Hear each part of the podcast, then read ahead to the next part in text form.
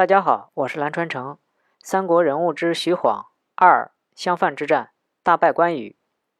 二一九年，刘备击退曹操，得到汉中，称汉中王后。关羽趁曹操主力仍在关中，发起北伐，进攻曹仁、吕长驻守的范城、襄阳。襄樊之战爆发，于禁率领七军共三万人去范城援助曹仁。和庞德驻扎在地势较低的范城北部。到了八月，连降大雨，汉水暴涨泛滥，于禁军和庞德军都被淹。关羽趁势率水军进攻，于禁和庞德被关羽所俘，庞德被杀，于禁投降。荆州刺史胡修、南乡太守傅方均降于关羽。关羽一时威震华夏，因许都离荆州一带太近，曹操甚至打算迁都。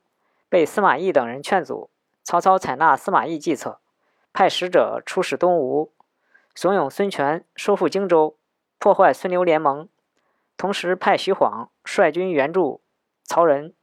徐晃到达后，进据郾城扎营。曹操让徐晃故意把孙权将要进进攻荆州的消息泄露给关羽，关羽一时首尾难顾，进退两难，军心动摇，两军初次交战。关羽被徐晃击败。关羽退入营寨中时，不慎被穷追不舍、尾随而至的徐晃率军直接冲入了营寨。关羽大营外围有深壕、鹿角石虫，防御极好，本来很难攻进。现在被徐晃直接杀入营中，一场混战，关羽大败退军。不久之后，关羽被吕蒙伏杀。经此一战，既解了襄樊之围，又破了孙刘联盟。曹操顿觉形势大好，不惜溢美之词，大赞徐晃，称其胜过孙武、张居。